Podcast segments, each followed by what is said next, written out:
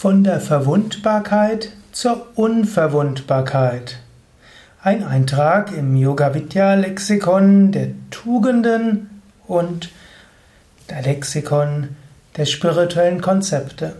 Verwundbarkeit und Unverwundbarkeit.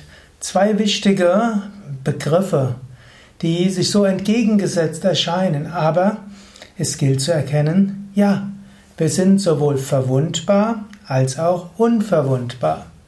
Verwundbar sind wir auf der physischen Ebene und auf der emotionalen Ebene. Unverwundbar sind wir auf der Ebene unseres wahren Selbst. Der Körper ist verwundbar. Ein kleiner Sturz, eine kleine Krankheit und sofort ist alles anders. Das kann von einem Moment auf die andere gehen. Und vermutlich hast du schon mal einen Unfall entweder selbst gehabt oder ein Bekannter von dir. Und vielleicht ist der Unfall gut ausgegangen und du konntest wieder gut davon heilen. Vielleicht hast du gesagt, Glück im Unglück. Aber du weißt, es kann jederzeit anders sein. Auf der physischen Ebene sind wir sehr verwundbar. Auch auf der emotionalen Ebene sind wir verwundbar. Natürlich, wir können üben, Gelassenheit. Wir können Yoga üben, das hilft uns etwas stärker in uns selbst zu sein. Wir können lernen, Selbstliebe zu entwickeln, Eigenliebe zu lernen. Wir können Gelassenheit entwickeln. All das macht einen etwas resilienter. Und es gibt gerade im Yoga so viele Techniken, mit denen wir unsere innere Resilienz stärken können, wie ein modernes Wort es heißt. Das heißt also, wir können lernen, auch mit Störungen besser umzugehen. Aber sind wir deshalb unverwundbar? Nein. Jeder hat eine Grenze, in der er verwundbar ist. Jeder kann irgendwo gekränkt werden. Wenn nicht jeder sage, vielleicht nicht die ganz großen Heiligen und selbstverwirklichten Meister, aber vermutlich hm, fast jeder, der jetzt hier zuhört. Trotzdem, obgleich diese Ebene Verwundbarkeit ist, gibt es eine Ebene der Unverwundbarkeit. So ähnlich wie es Jesus ausgedrückt hat, als er gesagt hat, in der Welt habt ihr Angst, aber seid getrost, ich habe diese Welt überwunden. Wir haben Angst in dieser Welt, aber wir sind nicht wirklich Teil dieser Welt. Wir sind unsterbliches Selbst.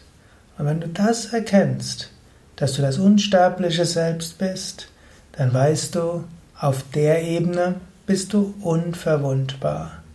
Da kann geschehen, was geschehen will.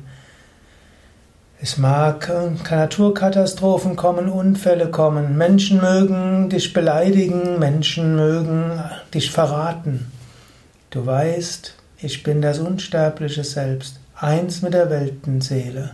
Und so sagt es Krishna in der Bhagavad Gita im zweiten Kapitel, eine der bekanntesten ja, Bücher der spirituellen Weltliteratur. Das zweite Kapitel ist das bekannteste Teil der Bhagavad Gita.